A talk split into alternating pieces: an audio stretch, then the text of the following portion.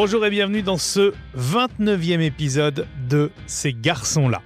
C'est un garçon très engagé que je vous propose de rencontrer cette semaine. Johan est président d'un centre LGBTI, il est aussi très militant et très engagé.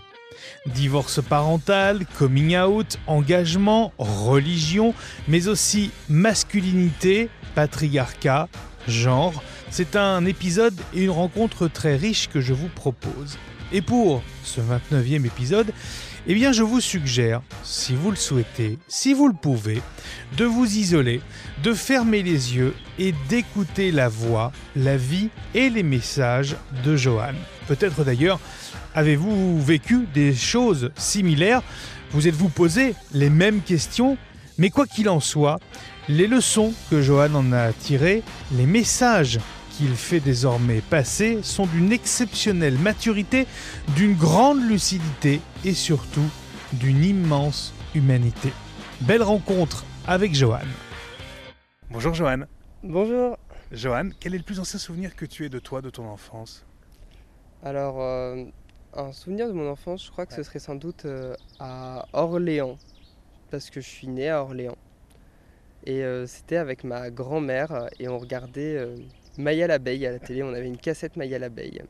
Et elle m'avait fait découvrir euh, la compote sur des cracottes. Et je me rappelle que justement, eh ben, j'étais avec ma grand-mère et ma petite sœur et on regardait Maya l'abeille, euh, compote cracotte. C'est resté. Alors une enfance euh, compote cracotte alors pour Johan, c'est ça? Une enfance Maya l'abeille aussi du coup. Mais effectivement, compote cracotte. Et elle était comment l'enfance du tout jeune Johan? Oula, alors c'était une enfance je crois qui était un peu mouvementé. Finalement, j'en ai pas tant de souvenirs. Euh. Ah mes parents sont séparés en 2001 et je suis né en 97, ce qui fait que j'étais assez jeune. N'empêche que j'ai des souvenirs quand même euh, de la vie qu'on avait pu avoir à Orléans, où effectivement c'était une vie qui pouvait être un peu insouciante, où on allait se baigner euh, dans un lac. Enfin, c'était très chouette avec ma grand-mère justement, ma grand-mère paternelle. Euh, qu'on appelle affectueusement Mamotte aujourd'hui. Pourquoi Mamotte C'est mon petit frère un jour qui a dit qu'il a appelé Mamotte. Alors avant c'était Tati François, c'est devenu Mamotte, donc euh, c'est resté. Mais euh, effectivement une enfance un peu insouciante et puis finalement que des bons souvenirs à ce moment-là. J'ai peut-être souvenir d'un clash entre mes parents, mais après c'est vrai que ça c'est pas si c'est pas si clair que ça. Et c'est marrant parce que par deux fois, tu as mentionné justement la présence dans ta vie de, de ta grand-mère. J'ai l'impression qu'elle a eu une place extrêmement importante. Alors mes grands-mères ont une place euh, assez importante dans ma vie, étant donné que bah, ma grand-mère maternelle a aussi été ma nounou. Ah. En fait, donc j'étais un peu gardé euh, par mes deux grands-mères, justement parce que mes parents travaillaient. Euh. Et, et, ça, ça, ça a participé, tu penses, à, à la personne que tu es aujourd'hui? Je crois que oui, je continue de, les appeler régulièrement. Euh, ma grand-mère maternelle, on s'appelle, euh, je pense au moins une fois par semaine. Ma grand-mère paternelle, moins, mais quand on s'appelle, ça peut aller de une à trois heures. oui. Voilà, et puis c'est vrai que, enfin, en plus, on parle pas tant que ça, mais c'est vrai qu'on qu'on est côte à côte, euh, qu'on se tient compagnie. elle regarde souvent Arte ou BFM TV, alors du coup, j'écoute avec elle, et puis on réagit ensemble à ce qu'on entend. Donc, oui, c'est des liens qui restent. Et qu'est-ce que tu penses qu'elles t'ont l'une et l'autre apporter euh, dans ce que tu es maintenant hum, Je crois que, alors pour ma grand-mère, euh, pour ma grand-mère paternelle, donc Mamotte, Mamotte l'a bien nommée, euh, je crois que ce serait sans doute un peu l'insouciance, justement, toujours mhm. ce, ce, à l'abeille avec la compote. Euh, parce que c'est vrai qu'elle aimait beaucoup, on chantait le générique ensemble, le vieux générique en plus de Maïa l'abeille, que je ne ferai pas euh, l'affront de te chanter parce que j'ai pas une voix ouf, mais euh, l'idée est là. Et donc elle, effectivement, je pense qu'elle m'a laissé ça et, enfin, et pour ma grand-mère maternelle, je crois que c'est plus sur, sur des règles de vie, notamment la politesse, beaucoup justement sur le respect d'autrui, la, j'allais dire, le, la solidarité, mais j'aurais même tendance à dire limite la charité, étant donné que enfin, c'est, une personne qui est croyante, catholique, et effectivement euh, m'a aussi un peu euh, appris euh, justement un peu ces valeurs qu'on peut associer à la chrétienté. Et justement, tu parles d'insouciance, tu parles de valeurs. Il a reçu quelle éducation le, le tout jeune Johan? Oh, Alors c'est vrai que du coup ma très jeune éducation, je m'en souviens pas spécialement. Je sais que, enfin mon père a toujours, euh, enfin toujours, euh, enfin voulu me faire vivre plein de choses et tout ça. Ce qui est plutôt bien. Oui oui c'est sûr. euh, on va dire que le le revers c'est que c'est aussi, c'est quelqu'un qui a des, comment dire, une vision un peu viriliste de la masculinité. Et forcément bah moi aujourd'hui euh, homosexuel euh, qui aime le rose, qui aime euh, parfois me mettre un trait sur les yeux ou ce genre de choses, et bah j'étais pas forcément là-dedans, mais en tout cas voilà, c'était il voulait que je fasse du BMX, il voulait que je fasse des trucs euh, qu'on associe en fait aux garçons qui représentaient le courage. Donc euh, par rapport à ça, j'ai eu un peu cette éducation, on va dire un peu viriliste, mais aussi Masculiniste. Ouais, ouais, c'est ça, mais enfin, sur le côté positif, on va, on va dire que c'était vraiment, il me donnait l'opportunité de, ça a été vraiment plus tard, je pense à, à l'adolescence, effectivement, que ça a été plus coercitif. Enfin, je le vivais beaucoup, enfin, c'était le contraire d'épanouissant, quoi. Justement, à l'adolescence, alors le, tu dis le côté coercitif par rapport à quoi? C'est-à-dire que t'étais- c'était plus contraignant pour toi cette, euh, ces opportunités de faire plein de choses et plutôt des choses qui allaient contre ce que tu ressentais être de toi? On va dire que, du coup, mes parents sont séparés en 2001. Ouais. Donc, euh, ma sœur était extrêmement jeune, comme elle est des années 2000, Oui. parce qu'en fait, finalement, quand je dis mon frère, c'est mon demi-frère. D'accord. Voilà, donc j'ai une sœur, euh, Lisa, et j'ai euh, deux demi-frères, donc un du côté de mon père et c'est Vincent, et un du côté de ma mère et c'est Nathan. D'accord. Donc euh, avec euh, Lisa, nos parents sont séparés finalement, elle, elle avait un an, moi j'en avais quatre.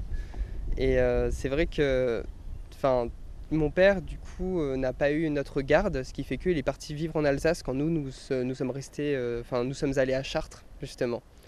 Donc mon père finalement je le voyais que pendant les vacances et Mm. comme enfin c'était on va dire que c'était des moments où on était vraiment qu'avec lui et bah il euh, c'était là qu'en fait et bah il il voulait vraiment me partager au maximum toutes ses valeurs euh, masculinistes, virilistes et moi en fait je me prenais tout un peu en pleine gueule euh, en me disant mais enfin moi je sais pas quoi en faire et ça me ressemble pas en fait. Ça t'a, ça t'a manqué la présence euh, plus quotidienne ou hebdomadaire de ton papa? Je crois pas enfin on va dire que j'ai eu donc j'ai eu un beau-père Ah oui. Voilà. Avec qui ça s'est pas très bien passé d'ailleurs. Parce que pour le coup, c'était une coercition, mais une autre aussi. Quoique, on n'était pas si loin, parce qu'on était toujours en fait sur euh, les, les garçons ça pleure pas, les garçons ça a une voix virile, euh, les garçons, euh, enfin ça, ça s'affirme, t'es trop sensible. Et- ça, on- Donc euh, non, ça m'a pas tant manqué en fait finalement. Et c'est vrai que voilà, mon père, on va dire que c'était plus un virilisme un peu, un peu gros, un peu macho, genre oh, bah oui, Johan, faut te muscler, faut faire du BMX. euh, oui, tu sais, toi, euh, tu iras en bois, puis, puis tu ramèneras deux filles, une pour toi, une pour moi. Donc c'était du virilisme standard hein, quand même, faut le dire. Mais on va dire que c'était moins attaquant personnellement. oui, c'était presque du sexisme là pour Ah le oui, coup. oui, oui, alors mais oui, enfin c'est du masculinisme. Et comment tu le, vis? Tu sens qu'il se passe quelque chose de différent à ce moment-là euh, chez toi? Parce que tu parles d'une coercition, tu sens qu'il y a quelque chose qui se, qui se profile à l'horizon? Est-ce que tu arrives à mettre des mots aussi là-dessus? Ou tu te dis non, mais ça ne me correspond pas, je veux pas? Pas du tout, parce qu'au contraire, j'ai complètement épousé cette coercition. C'est-à-dire que j'ai euh, vraiment euh, rejeté complètement bah, tout ce qui pouvait me poser des questions sur ma propre sexualité en fait. À aucun moment, justement, tu ne te poses de questions. Alors si je me pose des questions, mais je fais tout un travail personnel pour que en fait, eh bah, la réponse soit celle qui conviendra le plus à tout le monde.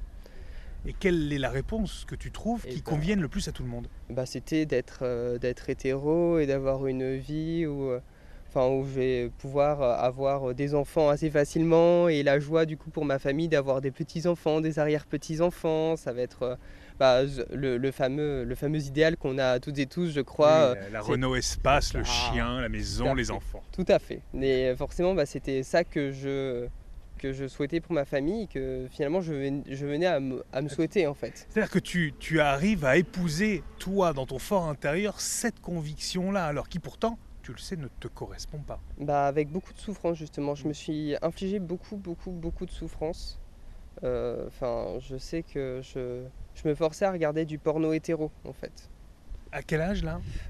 Je crois, à enfin, vers ma cinquième, quatrième sans doute, je enfin, je me forçais à regarder du porno hétéro parce que bah, il fallait que je m'habitue. Enfin, je me dis, mais c'est ça. Et puis après, et puis je me convainquais. Je, enfin, je me souviens très bien comme c'était hier. euh, oui, tu sais, Johan, qu'est-ce que l'amour finalement? Bah, C'est rencontrer quelqu'un avec qui ça fonctionne bien. Et puis après, on peut construire une vie dessus. euh, ça peut très bien être une, enfin, une grande amie. Et puis, euh, enfin, il n'y a pas de problème. Tout va bien se passer. Je faisais tout pour me rassurer en me disant, mais Johan, enfin, il n'y a pas de ça. question à te poser. C'est ça. Tu seras hétéro, tu auras une vie euh, épanouissante, normale, et tu seras heureux. Et pourtant, c'est pas possible, ça ne te rend pas heureux. Est-ce qu'à un moment donné, quel est le déclic? Est-ce qu'il y a un déclic à un moment donné? Est-ce qu'il y a une chose, est-ce qu'il y a quelque chose qui fait que non, tu prends conscience que c'est pas ça et que ça ne peut pas fonctionner comme ça? Bah, en réalité, ma mère, euh, même si, euh, elle a toujours voulu le meilleur pour moi, mais à nouveau, ça a toujours été un peu sous une forme de pression. Mais, enfin, je, je sais que bah, il n'y a pas de manuel parfait pour la parentalité, et, et je sais que, enfin, voilà, même si ça peut être toujours été assez pressurisant sur, bah, sur mes résultats, enfin, fa- fallait que je sois bon et fallait que je sois le meilleur, quoi. C'est que si j'étais pas le meilleur, c'est que c'était pas suffisant. Mais maintenant, c'est parce qu'elle voulait que je réussisse. Et, euh, mais inversement, elle a toujours été très présente sur mes sentiments, en me disant, tu sais, Johan si à un moment tu as quelque chose à me dire, si jamais tu te sens, tu t'en fies, tu peux m'en parler. Donc elle a toujours, euh, enfin inversement, elle a toujours été là en me disant mais tu peux, tu peux t'assumer, mais tout en me disant ah Joanne, euh, quand j'aurai des petits enfants et donc même si elle m'ouvrait ça, je savais qu'elle, euh, enfin que ça lui ferait forcément plaisir que j'ai une vie, euh, pourrait dire normale Oui. ou normée en tout cas. Et elle verbalise, elle te dit, euh, comme en ces termes, si tu te sens fille, on peut en parler? Oui oui oui, vraiment, mais je m'en souviens comme si c'était hier. Et c'est une méconnaissance parce que est-ce qu'à un moment donné tu t'es senti fille? Est-ce que tu t'es questionné sur ton genre? J'ai pas l'impression. Si. Si. Ah, si, si, mais ça arrivait euh, très tard. Ça arrivait très tard quand je suis arrivé au centre LGBTI de Touraine, D'accord. justement. Mais euh, enfin, c'était plus que, bah, peut-être comme beaucoup d'homosexuels sans doute aujourd'hui, c'est que bah, dès que je jouais à des, jeux vidéo, l'avatar féminin me parlait toujours plus. Enfin, mais euh, toujours, toujours à tout moment. Et je me souviens très bien qu'à un moment, euh, c'était sur la GameCube, je jouais à Mario Party et moi directement, je prenais toujours Peach. Je la princesse Peach. Et je me rappelle qu'un jour, euh, je crois que c'était ma mère ou, ma petite sœur à ce moment-là qui m'a dit Mais Johan, pourquoi tu prends toujours une fille? Et c'est vrai que bah, moi, sur le coup, en fait, été étonné. Je fais Bah ouais, pourquoi je prends toujours une fille Et puis après, euh, enfin, c'est vrai que je, crois que mes parents étaient là, enfin mon beau-père et ma mère. Et je crois que c'est euh, c'est peu de temps après ça en fait que ma mère m'a posé la question. Mais euh, enfin à nouveau, je, pense que ma mère a du mal avec la transidentité. C'est quelque chose qu'elle ne comprend pas forcément. Elle est infirmière de bloc opératoire donc elle a là on dire vision plus, on va dire, plus mécaniste et biologique. c'est ça, donc elle me dit, mais je ne comprends pas la non-binarité pour elle. Alors c'est le futur, c'est le turfu. Elle me dit, mais je. je, je... C'est une il y a- autre planète. Voilà, il y a, il y a deux sexes, je comprends pas. Et euh, c'est là que j'arrive, je fais, oui, mais tu sais, maman, il y a l'intersexuation en plus maintenant, tu sais, donc euh, c'est quelque Comment chose qui a prend toujours existé. Donc, euh, Mais comment elle prend ça? Comment tu peux lui expliquer ça, elle qui a une vision extrêmement mécaniste, euh, biologiste de la chose? Comment bah, tu peux lui expliquer ça, toi? Aujourd'hui, aujourd'hui, euh, le Joanne de 24 ans peut lui expliquer parce que euh, voilà, ça va faire 4, 5 ans qu'il est engagé au centre LGBTI de Touraine, qu'il a rencontré plein de monde, qu'il a, qu'il a entendu plein de, comment dire, plein d'expériences. Et euh, il a aussi, euh, lui ouais, il a vécu et puis il a aussi plein d'arguments en fait qui sont capables en fait de tenir une conversation en donnant des, des éléments, en donnant des arguments. Et je crois qu'elle a compris en plus de son côté que ça me touchait, qu'elle, euh, enfin certains, certaines de ses paroles pouvaient être dures pour moi. Mm. Et il n'y a pas plus tard que la dernière fois que je suis allé la voir à Toulouse, et bah euh, elle me dit, euh, elle me dit ah bah tiens Johan, euh, je me suis acheté un livre sur les transidentités, euh, toute contente de me le montrer, elle me le montre et tout ça et Enfin voilà, ça m'a fait plaisir. Ça veut dire qu'il y a une partie du chemin qui est, qui est faite là. Ah bah oui, après moi aussi je lui ai offert des livres, enfin des BD, je pense à la BD Transition qui est, qui est super justement, qui parle d'une mère et son enfant fait une, euh, enfin est trans en fait et euh, suit euh, bah, le parcours qu'il a décidé de suivre. Et justement je trouvais ça intéressant de la mettre un peu en situation d'une mère parce que elle quand on la met du, du côté d'une personne qui est concernée elle ne comprend pas. Mm. Mais quand on la met dans la position d'une mère et en plus dans Transition la mère elle est prof de biologie si je me trompe pas. Ah oui. Donc en fait c'était vraiment ça. Et dans la BD elle reprend justement un peu toutes ces idées reçues. Et euh, bah, elle a beaucoup aimé, je crois que c'est ce qui a un peu mis le pied à, à l'étrier quoi.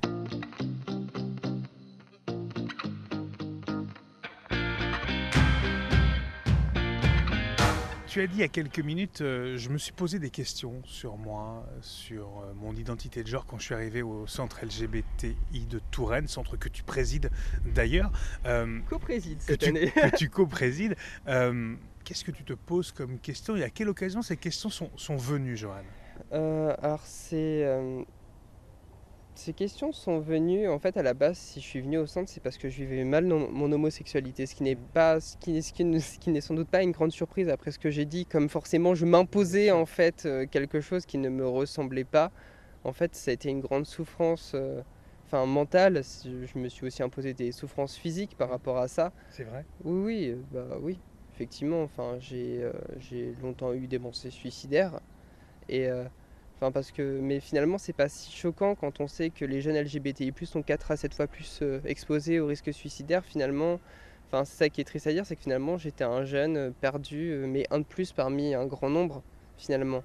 D'où l'utilité extrême des centres LGBT, des sessions de portes ouvertes aussi, des sessions d'écoute, d'accueil qui sont là, et de tout le travail que vous faites, qui est un travail de fond, un travail sûr. quotidien. Bah évidemment, mais je crois que c'est aussi euh, toute l'utilité en fait que toutes et tous se renseignent sur ces sujets parce qu'en fait, on, bah, y a, je crois qu'il y a moyen qu'on connaisse toutes et tous une personne euh, LGBTI ou qu'on en rencontre une dans, dans notre vie.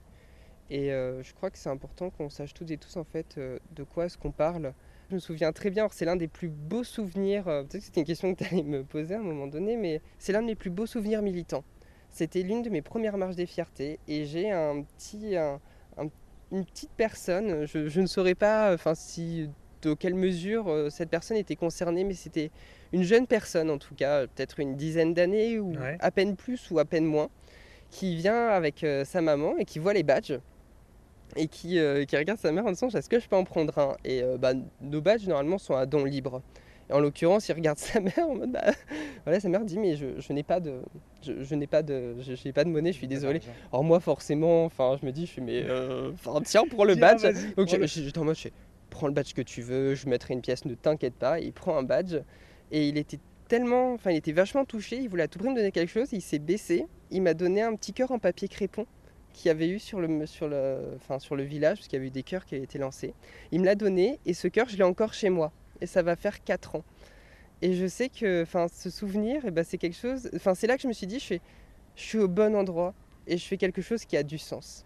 Ce petit bonhomme là, si tu le recroisais maintenant là, qu'est-ce que tu lui dirais? Si tu avais un message à lui, à lui dire s'il écoute euh, cet entretien, s'il se rappelle de cette scène et de ce badge, qu'est-ce que tu as envie de lui dire là comme ça là à travers, euh, à travers le micro? Je crois que je le remercierai infiniment parce que dans tous les moments où c'était dur dans mon engagement ou dans les... Enfin oui, vraiment dans mon engagement parce que c'est quelque chose qui, qui me prend énormément au trip forcément parce que moi l'association elle m'a accueilli quand j'allais mal. Elle m'a aidé à, à rencontrer des gens, en fait un espace dans lequel je me sentais bien. Et moi mon engagement eh ben, c'est de pouvoir continuer de proposer cet espace-là.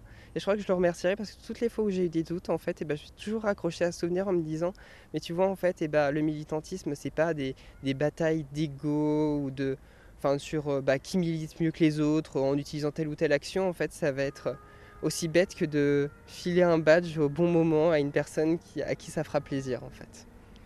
Et de qui ça changera peut-être la vie? Ça, t'en as Ouais. conscience? Bah oui, c'est ça que je trouve ça exceptionnel. C'est pour ça qu'hier soir, je rentrais avec mon petit truc de badge en me disant, eh bah, aussi bête que ça puisse être, et bah, chaque badge, ça se trouve, eh bah, ça sauve une vie. non, mais c'est vrai que c'est ridicule comme ça, mais en fait, ça permet aux personnes de se dire, ah bah tiens, eh bah, il y a quelque chose qui me correspond, il y a quelque chose qui a du sens pour moi, et c'est un objet qui m'est précieux. Et de pouvoir se rattacher à quelque chose qui fait qu'on se sent bien, et bah, c'est quelque chose qui peut faire énormément de bien à une santé mentale. Alors très rapidement, tu viens de le dire, tu pousses les portes euh, du centre LGBTI euh, de Tours. Comment tu vis à l'époque ton homosexualité avant de pousser euh, les, les portes du, du centre Et, et peut-être de façon un peu plus personnelle, comment tu arrives à te développer et à vivre avec ça et à vivre une sexualité tout en ayant euh, cette difficulté euh, d'assimilation ou d'acceptation déjà? Alors, euh, alors là, pour le coup, on va, on va remonter un peu le fil de ma Ouais. vie. Euh, donc, on va revenir bah, à partir du moment où j'ai commencé à, à m'im- à m'imposer une forme d'hétérosexualité ou d'hétéronormation en tout cas. dans le fait de regarder du porno hétéro. ça, mais de, de ma manière de, de concevoir le monde en fait. Hmm. C'est, enfin, en me posant des interdits, Enfin, c'était. euh, Vision masculiniste. Complètement. Enfin, c'était. Enfin, finalement, je, le, mon plus, enfin, le plus gros geôlier que j'ai pu avoir, c'était moi-même. hein. Ouais. Il n'y a aucun problème. La personne qui m'a le plus maltraité, c'était moi-même aussi. Enfin, même si c'était un résultat de la société. Moi, au moment où je me suis vraiment posé des questions en me disant ça se trouve, et bah, c'était au moment des débats sur le mariage pour tous. Ça a été quelque chose, et c'est marrant parce que c'est quelque chose, c'est un marqueur. hein, ce- Alors que ce- ces débats, ils ont été d'une- rare violence. Ah mais moi en fait c'est un marqueur extrêmement négatif. C'est-à-dire que euh, bah, j'étais euh, jeune, 2000, c'était 2015, c'est bien ça le mariage pour tous. Et bah, c'était l'année de mon bac. Mm. Donc vraiment c'est un moment où on commence un peu à prendre en maturité, on commence à s'affirmer, on commence à décider de ce qu'on va faire de son avenir. Mhm. Et bah moi en fait j'étais juste devant une télé avec des gens qui disaient que c'était pas normal, que c'était une maladie, qu'il fallait les soigner. C'est vrai que moi déjà en fait je m'imposais des, euh, je m'imposais des choses que je considérais qu'il fallait que je rentre dans le moule. Et en fait je me suis dit mais en plus c'est s'exposer à ce genre de violence, c'est s'exposer à ce genre de personnes en fait. Du coup, face à ces images, tu doutes encore plus? Tu, re- tu repousses Bah, encore la réalité? J'étais déjà sûr de moi sur le fait qu'il fallait que je la repousse, mais on va dire que pour le coup je me suis dit je fais ah ouais non mais alors euh, là c'est euh, il en est pas question quoi, je, je refuse, c'est pas possible. Comment tu peux, euh, face à ces images-là, concilier une, inti- une intimité qui ne va pas vers l'hétérosexualité? Comment tu, comment tu fais la paix avec toi-même? Comment tu gères ça, ces contradictions-là? Et ben je les ai jamais gérés. C'est-à-dire que je j'ai assumé mon homosexualité qu'à partir du moment où je me suis mis avec mon ex aujourd'hui. D'accord. C'est-à-dire que ça a été, euh, enfin je m'étais promis que jamais je sortirais avec un garçon et c'est qu'une fois en fait le fait accompli que je me suis dit je fais, euh, il faut que je le dise. Parce que sinon, je, si je, je pense que si je n'avais pas rencontré mon ex, il y a moyen que eh ben, j'aurais fait, euh, enfin j'aurais fait ce que je m'étais, ce que je m'étais promis de faire, c'est-à-dire être, comment dire, enfin ce qu'on peut dire comme un homo refoulé, c'est-à-dire que vraiment je, j'aurais sans doute mené une vie euh, la plus normale possible en fait. Qu'est-ce que cette personne t'apporte justement et débloque en toi? Je crois pas que c'est tant la personne, je crois que c'est plus qu'en fait je me suis retrouvée euh, submergée par ce sentiment d'amour en fait. C'est-à-dire que j'étais vraiment profondément amoureux de lui et je me dis mais je ne je peux pas, je peux pas lutter contre ça. Enfin je je peux pas. C'est plus fort que moi et il faut que enfin je, je suis en couple avec et je veux je veux le vivre. Enfin, et ça a été extrêmement compliqué parce que c'est là que tu vas sans doute euh, tomber de ton banc parce que pour le coup on est sur un banc. Et bah, euh, en fait, euh, à ce contexte, il faut rajouter qu'à ce moment-là, j'ai porté plainte contre un de mes professeurs de lycée. Parce qu'il m'avait envoyé des messages tendancieux.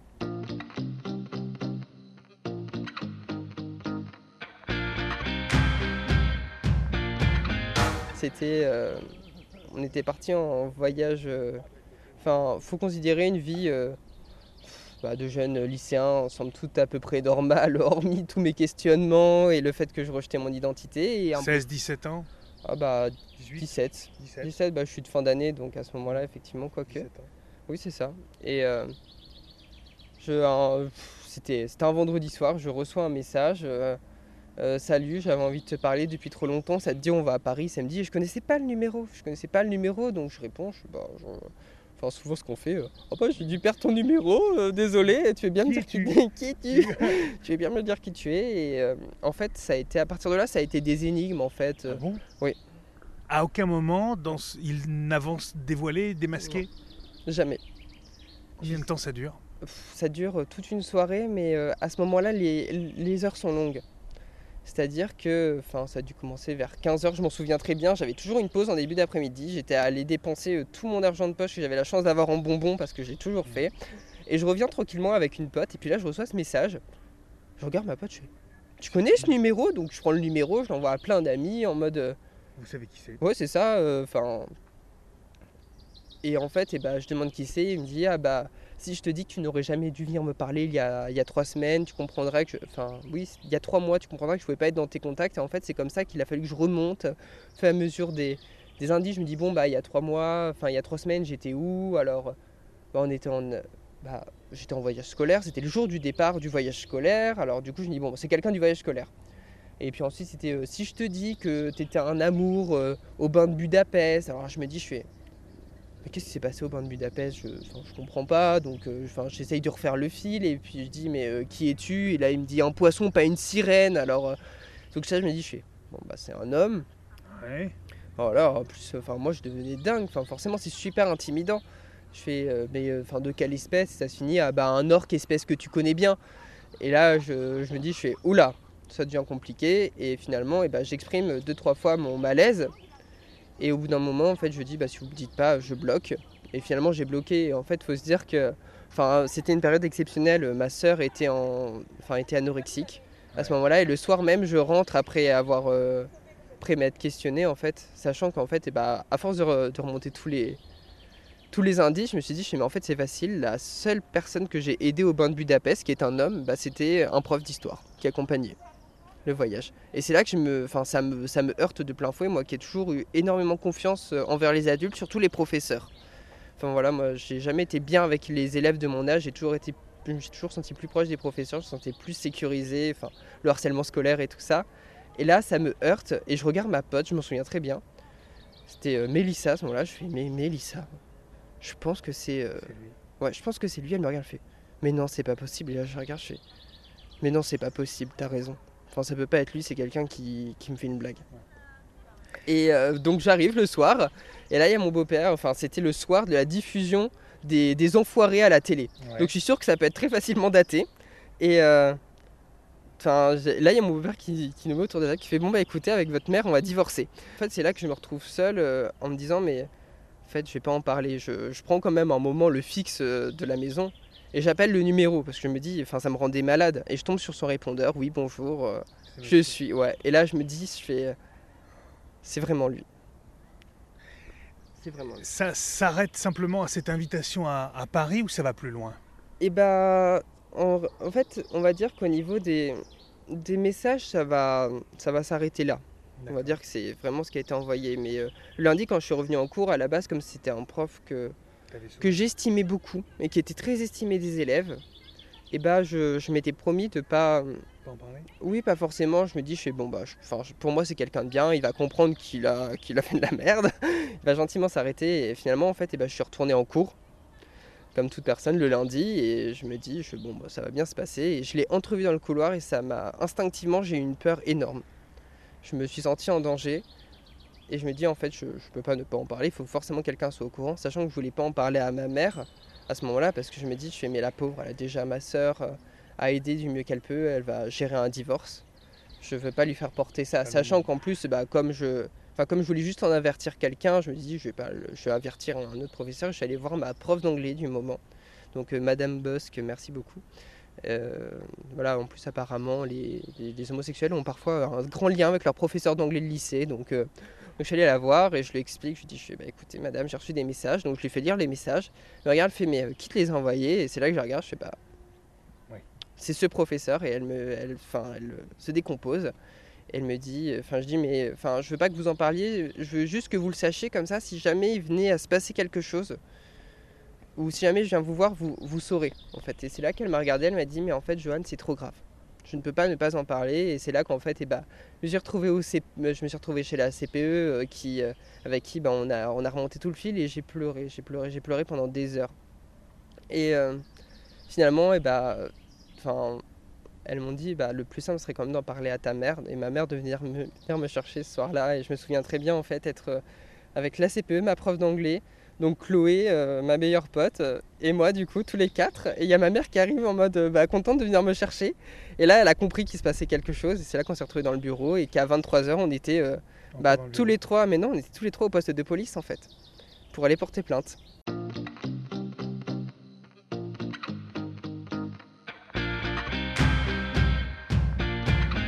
C'est quelque chose qui va euh, évidemment durablement te marquer. Se construire avec ça, c'est extrêmement dur, surtout qu'à la brigade des mineurs, la première question qu'on m'a posée, c'était euh, euh, quelle est ton orientation sexuelle?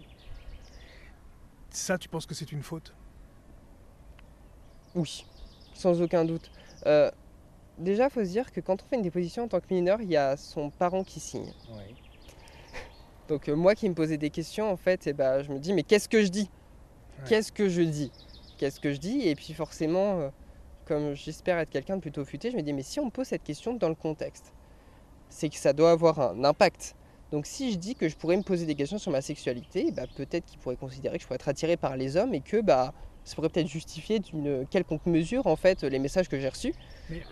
Est-ce que cette, cette, question doit être posée, quel que soit l'âge d'ailleurs? Mais non, enfin, ça, en réalité, quand on est victime, peu importe l'orientation sexuelle, enfin, il y a des hommes hétéros qui ont très bien pu se faire agresser sexuellement, se faire violer.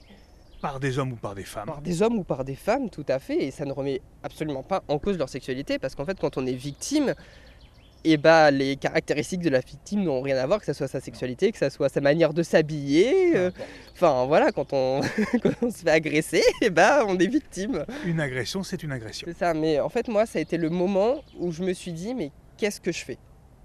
Qu'est-ce que je fais? Qu'est-ce que tu réponds alors à cette question? Je dis que je suis hétérosexuel. Voilà, ça a été. Et je me rappelle très bien, ça a été le choc dans ma tête, bah, tout ce que je viens de dire en fait passe par ma tête, sachant qu'en plus, il faudra le contexte du, euh, de je viens d'aller la, la, pression, la violence, tout ce qui se passe. Je me suis retrouvé aux urgences euh, psychiatriques pour faire forcément une évaluation en mmh. fait euh, de la capacité totale de travail. Donc, enfin, ça a été vachement. Je me retrouve avec cette question et en fait, il y a un petit flottement et du coup, je dis et puis mon gars fait, vous êtes sûr? Là, je fais oui, oui. Et je me rappelle très bien avoir pris mon portable et j'avais, j'avais une fille déguisée en Pokémon manga sur mon portable je change mon fond d'écran. Je me dis, bah oui, parce que je me dis, euh, bah sans doute avec mon, comment dire, avec mon, mon éducation un peu viriliste, justement, je me dis, je fais, mais ça, bah on pourrait très bien considérer que ça pourrait être l'apanage de quelqu'un d'homosexuel. Donc j'ai gommé, j'ai tout gommé. J'ai tout gommé parce que je savais que je devais laisser mon portable euh, à la police pour récupérer les messages. Donc euh, je me suis dit, je fais, mais. alors que finalement, en fait, tout ça, c'était basé sur des clichés, hein, on peut très bien, bien mais je me rappelle vraiment que ça a été la peur à ce moment-là. Je me dis, mais si jamais on découvre que je peux me poser des questions, parce qu'à ce moment-là, enfin, je me dis, j'aurais été incapable de me dire homosexuel, mais euh, je, me posais des questions et ça aurait été sans doute le plus juste à dire. Sauf que là, évidemment, tu te dis, euh, mes parents seront au courant. Ouais, je me dis, enfin, je me dis, mais déjà ma mère, elle doit gérer ma soeur, le divorce à venir. Là, elle, se, elle, se, retrouve là-dedans. Je me dis, si en plus, eh ben, elle doit apprendre que je dois me poser des questions euh, parce que j'ai fait une déposition à la brigade des mineurs c'est un moment d'une violence extrême. Hein.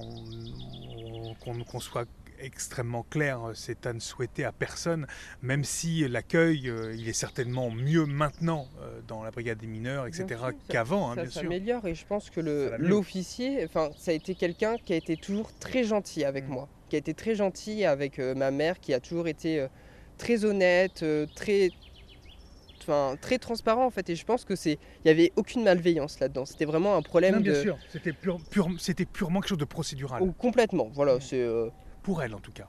Ah oui, bah, enfin, franchement, mais enfin, vraiment, cette officier, j'en ai un bon souvenir. Mais c'est vrai que, enfin, on a commencé la prise de contact là-dessus en me disant, mais en fait, et eh bah, je, enfin, je, qu'est-ce qui se passe Qu'est-ce qui se passe? Forcément, en plus, tous mes repères tombent parce que mon beau-père et ma mère sont mis ensemble bah, peu de temps après. Euh, mais non, enfin, c'est peu de temps après qu'elle soit séparée de mon père. Oui. Donc en fait, mon beau-père, j'ai vécu plus de 10 ans avec. Donc vraiment, je me retrouve en fait en me disant, ok. ok, enfin voilà, et en plus cette procédure s'est très mal passée parce que même si s'est qu'est-ce qui qu'est-ce qui s'est passé après bah, Ce qui s'est passé en fait, c'est que mon professeur d'histoire, le professeur qui m'envoyait des messages et l'autre professeur accompagnant du voyageur, en fait, sont tous les trois, euh, tous les trois été entendus au poste de police pour dire que j'avais dragué le professeur. Franchement, ça a été terrible. C'est parce qu'en plus, moi, je, je, croyais vraiment à la comment dire à la bonté des gens. Enfin, ça fait très bisounours, mais je me suis dit, je suis, mais il va se retrouver convoqué, il va comprendre. Ouais. Il va comprendre et il va présenter des excuses parce que moi, je voulais même pas le traîner au tribunal. Enfin, je, je m'en foutais. La seule chose, c'est que je voulais être tranquille, je voulais que ça s'arrête. Et, et franchement, quand j'ai appris ça, je me suis dit, je mais euh, même pas avoir. Mais je, mais je, comprenais pas. Parce qu'en plus, enfin voilà, moi le corps professoral, ça a toujours été quelque chose auquel je me rattachais. Enfin, mais vraiment, enfin, j'ai subi du harcèlement scolaire quand j'étais en 6e, en 5e, en 4e. Et tout le temps, toujours, les professeurs ont été là Bah, pas forcément, mais en tout cas, enfin, je me sentais plus à l'aise avec les professeurs. Enfin, voilà, et j'avais moins de problèmes. Enfin, pour moi, les gens de mon âge, ça a toujours été un danger. Enfin, j'ai encore du mal aujourd'hui, je suis toujours plus à l'aise avec des personnes plus âgées, mais enfin, sans doute un peu lié à du trauma, mais euh, enfin, voilà, et pour moi, les professeurs, enfin, c'était pas, c'était inenvisageable. Enfin, je, enfin, vraiment, mon monde s'est encore plus écroulé, surtout qu'en fait, c'est bah, mon professeur d'histoire, à partir de ce moment-là, a refusé de enfin, m'a refusé en cours. Et en plus, va voir tous mes amis en disant, mais est-ce que Joanne a dit quelque chose? Que sachez que s'il a dit quelque chose, c'est quelqu'un de malveillant et un menteur un manipulateur et en fait je me suis retrouvé complètement ostracisé. Comment les choses peuvent passer? Comment on se construit après ça? Surtout que j'ai envie de te demander, est-ce qu'il y a une fin, il y a un point final à ça ou pas? Il y a eu un point final, effectivement. Alors, ça, a été, ça s'est fait beaucoup dans la douleur. Enfin, moi, à la base, le psychiatre qui m'a reçu euh, aux urgences m'a dit écoutez, vu votre état, déjà, je vous mets, je vous mets sous tertian, donc c'est un anxiolytique apparemment qui est assez fort. Et, euh, et, ne retournez plus au lycée tant que c'est pas fini. Sauf que bah, moi, je suis fin mars, j'ai mon bac dans deux mois et demi, et en fait, j'ai pas du tout envie de, de déserter le lycée. Enfin, moi, j'ai envie d'en finir, j'ai envie de. enfin, voilà, très clairement. Enfin, c'était, c'était inenvisageable, sachant qu'en plus j'avais déjà des idées suicidaires en fait. j'étais incapable de me projeter dans l'avenir en fait. Et là je me dis mais euh, je fais quoi? Je fais quoi? Mais il faut qu'il y ait, il faut qu'il y ait une décision ou quelque chose qui mette un point final, ne serait-ce que pour ta reconstruction personnelle. Finalement on est allé au tribunal, ça a pris beaucoup de temps. Euh, je ne regrette pas d'avoir... Euh, bah c'est facile, j'étais pendant mes études de droit. Donc c'était au moins je ne saurais même plus dire la date, mais c'était au moins euh, plus d'un an après les faits. D'accord. Donc en fait, euh, enfin, j'étais parti du lycée et tout ça. Qu'est-ce qui se passe à ce moment-là, euh, lors du procès, puisque pour le coup c'est un procès C'était un truc incroyable. Enfin, déjà, moi, c'était la première fois que j'allais. j'allais j'allais en fait dans une juridiction encore plus en tant que victime et je me retrouve en fait avec mon avocate forcément on a pris une avocate et enfin il a fallu tout réexpliquer et, donc je me retrouve avec mon avocate, je me retrouve avec euh, la CPE, avec ma meilleure pote dans ce tribunal. on se retrouve tous devant et Enfin, il y avait ma prof de physique chimie aussi qui a été mêlée à tout ça parce qu'en fait tout ça c'était une sombre histoire de vengeance entre professeurs dont j'en ai fait les frais. Ah ouais non mais enfin c'était on pourrait en faire un drama hein. voilà c'était un règlement de compte entre professeurs et que du coup et eh ben en fait mon professeur d'histoire a volontairement monté en sauce son collègue en disant oui Johan en fait là il, il est suggestif, il a une position suggestive. bah, il t'a montré des bonbons, enfin il t'a proposé des bonbons cerises. Alors des cerises, ça représente un sexe masculin, c'est une invitation. Voilà, donc euh, enfin, on s'est retrouvé là-dedans. Et du coup, le professeur d'histoire arrive le jour du tribunal en sifflant, les mains dans les poches, d'une détente mais exceptionnelle, disant mais je ne risque rien, je ne risque rien. Et on se retrouve du coup dans cette salle du tribunal. Euh, on rouvre tout et moi, enfin Enfin, mais c'était terrible. Et en plus, le procureur ouvre, euh, enfin, comme c'est le tribunal correctionnel, on ne sait pas quand est-ce qu'on passe. On sait qu'on passe dans l'après-midi, on ne sait pas quand est-ce qu'on passe. Ils appellent les, ils appellent les, dossiers. Et puis, euh, au moment où le procureur appelle, il fait Ah bah, le dossier de l'orque. En faisant référence au message. Donc, je me dis Bon, bah voilà, on est reparti. Et euh, effectivement, en fait, je me retrouve à cette barre devant, devant ce juge, devant, devant la greffière, devant le procureur, à devoir ressortir ça avec le prof à côté, avec son avocat. Et. Enfin, mais c'est vrai que ça a été euh, très violent et le professeur arrive en disant Ah non, mais moi, vous savez, euh, c'était pas du tout malveillant, euh, c'était une invitation, rien de plus. Enfin, jamais j'aurais voulu faire quoi que ce soit et tout ça. Et enfin, ce qui est, du coup, bah, je peux le dire, comme j'ai fini mes études de droit, procéduralement, c'est complètement interdit. Mais le juge l'a coupé et dit Écoutez, monsieur, en fait, je préfère vous le dire, mais je ne vous crois pas. Je ne crois pas un seul instant, donc, enfin, merci de dire la vérité. Et là, le prof s'est décomposé et la mine victorieuse, en fait, est complètement disparue. Et en fait, et bah, tout le reste, et bah, il s'est retrouvé euh, bien con, quoi. Sachant qu'en plus, ce prof, bah, c'est un prof qui, euh, qui est marié. Et quand j'étais en terminale, sa plus grande était en première, dans le lycée.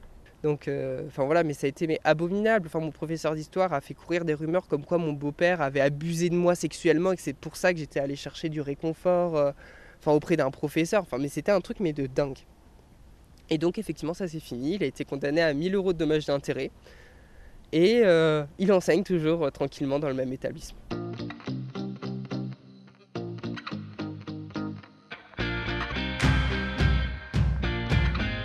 Est-ce que tu arrives à, une fois le, verdict prononcé, à te construire vraiment et à commencer à t'épanouir? Parce que c'est ça aussi ce qui est important dans la vie. C'est là que le centre est arrivé en fait. C'est que ma première année, je l'ai faite chez mes grands-parents parce qu'en fait, j'étais pas. Enfin, clairement, avec le contexte, j'avais besoin. Donc, chez mes grands-parents maternels à Angers. Et euh, c'était. Euh, enfin, à la fois, ça a été très compliqué parce qu'il y avait beaucoup de mal avec. Enfin, ma grand-mère notamment, c'était pas facile pour elle. Et il y avait, je pense qu'elle avait très peur de ce procès aussi. En fait, elle voulait me protéger. Donc, euh, elle voulait pas. elle voulait pas quoi. C'était très compliqué. Et, et quand je suis parti, en fait, quand je suis arrivé à Tours, donc c'était pour rejoindre euh, aujourd'hui mon ex, et eh ben, euh, je me rappelle très bien qu'on est allé euh, au forum des associations et il y avait le centre LGBTI. Enfin, on me dit, mais oui, mais viens et tout ça, il y a des permanences d'accueil. Et enfin, je leur ai pas dit que j'allais mal, mais. tu sens qu'il y a des bras, des oreilles qui sont là pour te. Je me dis pourquoi pas. Je me dis pourquoi pas. C'est là que je me retrouve en fait Mais je voulais pas aller aux actions sociales en fait parce que je. Je enfin, j'étais pas prêt, j'étais pas Oui, capable en fait. Je, me suis dit, je, vais- bah, je vais m'engager. Voilà, je vais, je vais m'engager. Je vais adhérer. C'est ça, je, je- je vais faire quelques actions militantes et je me rappelle d'ailleurs que ma première action, c'est ça qui est très drôle, c'est que ma première action, ça a été de distribuer des tracts devant, devant un des CHU de Tours euh, Ouais. pour l'ouverture du don du sang pour les personnes homosexuelles. Et c'est une victoire qu'on a eue euh, l'année dernière, donc je me dis, je sais, bah tiens, c'est rigolo, j'ai commencé par ça et bah c'est bon. Donc c'est vrai que ça fait, ça fait plaisir, on va dire, mais... Et je me rappelle très bien qu'il y a une journée d'intégration, donc c'est une journée de formation et euh, le soir il y avait une fête, enfin il y a une fête avec les nouveaux, nouvelles bénévoles et les anciens. Et je me rappelle que pendant cette fête, je me suis mis à pleurer. Et les gens venaient me voir en me disant mais qu'est-ce qui se passe? Et en fait je pleurais, je dis mais en fait je me sens bien, J'ai- je me sens moi. Je me sens, je me sens acceptée, j'ai... Enfin voilà, j'ai pas peur. Et je me rappelle que j'ai pleuré, j'ai pleuré, j'ai pleuré. Mais c'était vraiment de joie, c'était vraiment en fait ce moment-là, ce moment de libération. C'est peut-être là où réellement tu te sens, euh, pour le coup, euh, euh, hum, libéré de, tout le passé, où, où tout ce poids va enfin s'en aller, et où là, quelque chose de nouveau commence. Bah, on va dire, je crois que c'était la première fois que je me suis dit, en fait, je peux être homo, je peux être LGBTI et en fait être heureux. Je peux, je peux me sentir bien en étant LGBTI, je peux me sentir à ma place. Parce que finalement, en fait, toute ma vie, je me suis toujours dit, en fait, si t'es homo, euh, t'es triste, c'est une maladie, faut te soigner, euh, tu vas pas pouvoir avoir d'enfants, sachant que pour moi, bah, c'est quelque chose que j'aimerais. Enfin, tu vas pas pouvoir avoir d'enfants, tu vas... Enfin, tu vas faire face à de la violence, que ce soit de la violence au travail, que ce soit de la violence euh, peut-être dans la rue, enfin ni une ni deux d'ailleurs, je me suis fait insulter en pleine rue, euh, enfin à Tours d'ailleurs, et enfin et tout, enfin pour moi, il y avait aucune bonne raison. Et euh, bah à partir du moment où je suis tombée amoureux, je fais, mais en fait je, je peux pas, je peux pas lutter contre ça. Et quand je suis arrivée au centre, je me, suis- dit, je fais, mais en fait je peux être heureux. Et c'est là que j'ai commencé en fait à l'épouser au fur et à mesure, et ça a pris du temps, hein. ça a pris du temps. Et euh, c'est pour ça que, enfin, pour dire déjà être homosexuel, c'était inenvi- inenvisageable. Alors questionner mon identité de genre, alors là, j'étais très loin, t'étais très très très très loin. Et, et pourtant, tu te questionnes sur ton identité de genre. Bah, c'est venu, c'est venu effectivement un peu plus tard, hein, quand je me suis dit, mais, euh, enfin, être un homme pour moi, ça, pas, enfin, ouais, c'est ça, ça, ça, ça me parle pas. Comment tu te définis alors maintenant? Comment tu as envie qu'on te définisse? Comment tu veux que l'on te genre? Je continue de me, de me référer à la masculinité parce que ça a du sens pour moi. Maintenant, euh, c'est pas forcément facile d'en parler parce que du coup, c'est un sujet que je parle pas du tout avec ma famille. Et je sais qu'ils sont pas très ouverts euh, forcément dessus.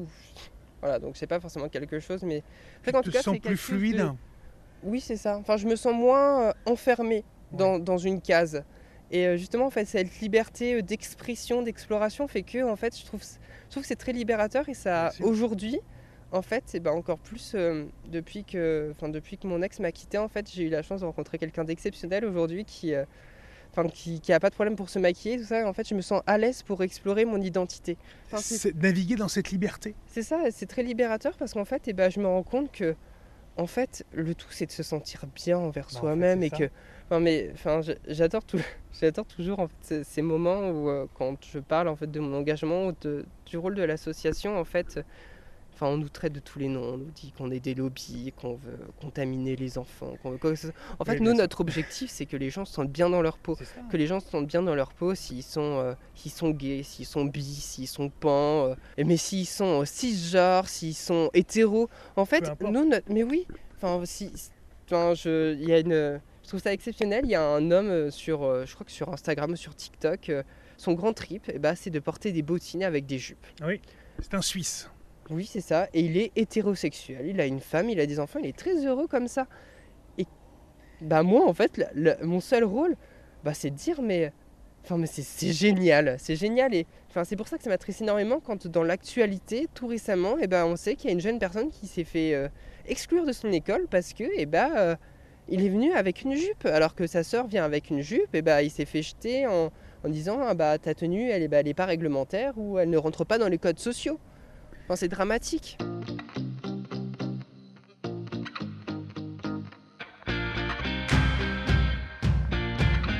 De quoi toi, en tant que Mhm. président du centre LGBT, tu es le plus fier dans tes luttes, dans tout ce que tu apportes et dans ce que tu as pu faire aussi? Je crois que je vais, je vais répondre à cette question un peu en deux parties. Je crois que déjà, ce dont je suis le plus fier, c'est de moi, entre guillemets. Du point de vue où je suis arrivée dans cette association, en étant mal dans ma peau, Mhm. vraiment, mais très très mal. Et euh, finalement, et bah, enfin, j'avais pas confiance en moi, j'allais, enfin, j'étais mal dans ma peau, j'avais des pensées suicidaires. Je me suis dit, mais enfin, qu'est-ce que je vais faire? J'avais, je me projetais absolument pas dans l'avenir. Pour moi, de me dire de se projeter dans un an, en fait, c'était inenvisageable. Pour moi, ça a toujours été noir. J'étais toujours convaincu que j'a- j'allais, enfin, pour moi, j'étais toujours convaincu que j'allais me suicider jeune, en fait.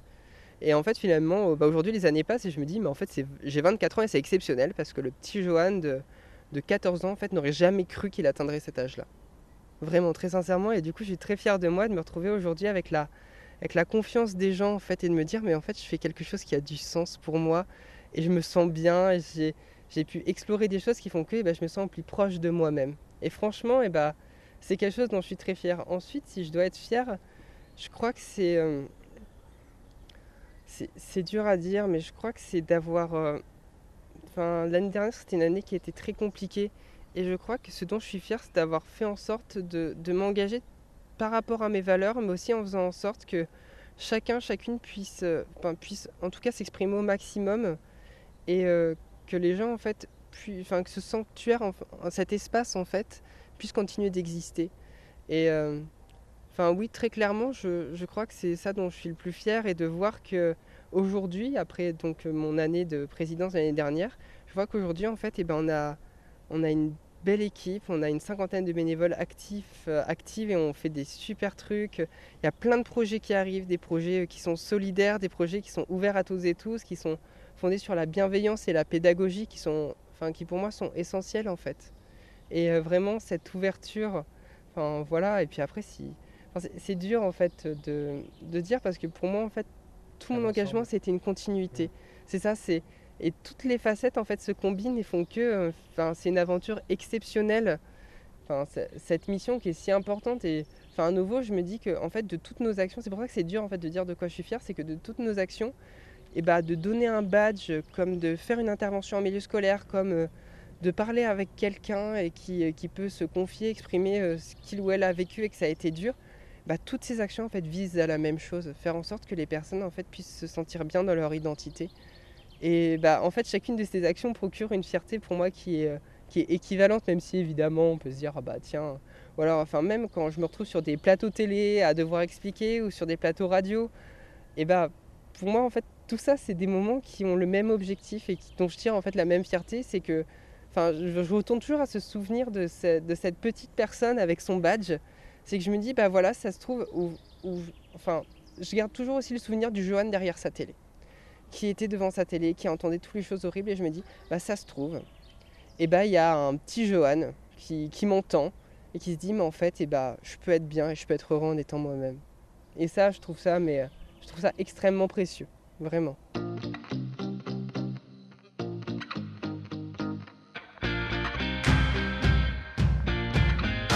Y a une séquence importante dans, dans ce podcast, c'est le mot de la fin. Je crois que dans un premier temps, je m'adresserai euh, aux moi plus jeunes, enfin d'aussi loin que je me souvienne, en me disant, euh, en me disant que ça va pas être facile. Je vais passer des choses compliquées, mais faudra, au fond, faudra, faut, ouais, faut que tu t'accroches parce que il y a des choses qui vont se passer. Tu vas réussir à pouvoir te sentir bien, à questionner et à remettre en question ce qui te, retient, ce qui te fait du mal. Et tu vas pouvoir te libérer et tu vas, enfin, et tu vas arrêter en fait de te dire que ta vie elle va s'arrêter. euh, Enfin, tu vas te, enfin, très clairement, tu vas te suicider quand tu auras 16 ans, quand tu auras 18, quand tu en auras 20. Enfin, tu vas, tu vas réussir en fait. Tu vas réussir à dépasser ça. Tu vas rencontrer des personnes merveilleuses qui vont faire partie de ta vie aujourd'hui. Tu vas rencontrer des amis, toi qui n'en as pas eu beaucoup et qui a perdu la plupart de tes amis en sixième, qui a vécu seul dans ton tout petit patelin, euh, dans la bosse profonde. Et bah tu vas, tu vas réussir en fait à, à trouver une place et à te dire que ta vie, tu peux lui donner du sens. Tu peux faire, tu peux te sentir bien dans ta peau et tu peux faire quelque chose qui a du sens pour toi, qui te tient à cœur.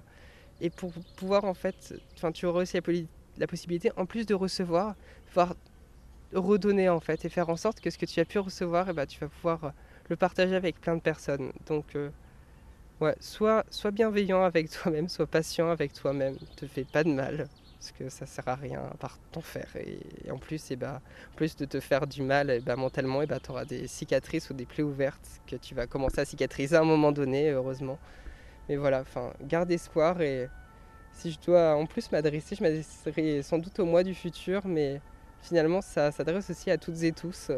C'est que, voilà, au mois du futur, je me souhaite euh, de pouvoir vivre dans une société qui sera plus ouverte, qui, où j'aurais pu en fait recevoir des messages sur notre Instagram de, de personnes qui, qui, nous disent écoutez, euh, j'ai fait mon coming out à ma mère et je me suis fait jeter euh, la veille de Noël, j'ai plus de batterie, je suis perdu, je fais quoi Je suis mineur, je, je, je, te souhaite, cher Joanne du futur, de vivre dans une société où euh, bah, les sujets des personnes LGBTI, le sujet de la santé, de la lutte contre la discrimination, ne sera plus des sujets enfin, qui seront colorés politiquement, qui seront plus associés à la gauche, on va dire, au centre, mais ce sera des sujets qui concernent toutes et tous. Et que les politiciens, les politiciennes, toutes les personnes qui ont des responsabilités, sachant qu'on a toutes et tous, hein, que ce soit dans notre famille, que ce soit dans notre travail, que ce soit dans nos engagements associatifs ou politiques, on a toujours des responsabilités quelque part et que eh ben, on travaillera toutes et tous en fait à faire en sorte que la société, euh, enfin que ces sujets en fait, euh, ça concerne toutes et tous et que bah, la, la, devise française qui est liberté, égalité, fraternité en fait, elle est un vrai sens parce que aujourd'hui finalement, eh ben, on se rend compte que bah, y a des gens qui sont toujours pas libres en France. Il y a des gens qui ne bénéficient pas de l'égalité en France. Et il y a des gens qui sont toujours laissés sur le côté en France. Et qu'un jour, eh bah, la France pourra se dire, eh bah, oui, euh, liberté, égalité, fraternité, c'est des convictions qui sont partagées par toutes et tous. Et on laisse personne sur le côté, et qu'on accepte les différences, et qu'on accepte les diversités. Et que finalement, et bah, c'est toute cette palette de couleurs et d'identités, de, enfin, de tant de choses en fait qui font la richesse de la France, qui font sa diversité, qui, qui doivent faire sa fierté en fait. Enfin, très sincèrement et, et je, te souhaite vraiment d'un jour pouvoir vivre ça, vivre dans une société où toute personne pourra s'épanouir, que ce soit dans sa sexualité, dans son identité de genre, dans son expression de genre, que ce soit dans son travail, que ce soit dans les activités euh, qu'il ou elle pourra euh, faire, euh, que ce soit des activités culturelles, que ce soit des activités sportives. Que qu'on puisse être solidaires aussi les uns les unes des autres, quelles que soient nos différences, que qu'on laisse plus en fait des personnes laissées pour compte pour quelque raison que ce soit, que ce soit parce que ce soit des personnes qui sont malades, qui sont âgées, qui sont différentes d'une quelconque manière que ce soit, que ce soit l'origine, que ce soit la confession, et que on se respecte tous et tous les uns les autres. Donc euh, voilà, futur jeune, je te souhaite de pouvoir vivre dans une société où chacun, chacune aura pris conscience qu'on a toutes et tous un rôle à jouer pour que chaque personne puisse trouver sa place. Merci Joanne. Merci à toi.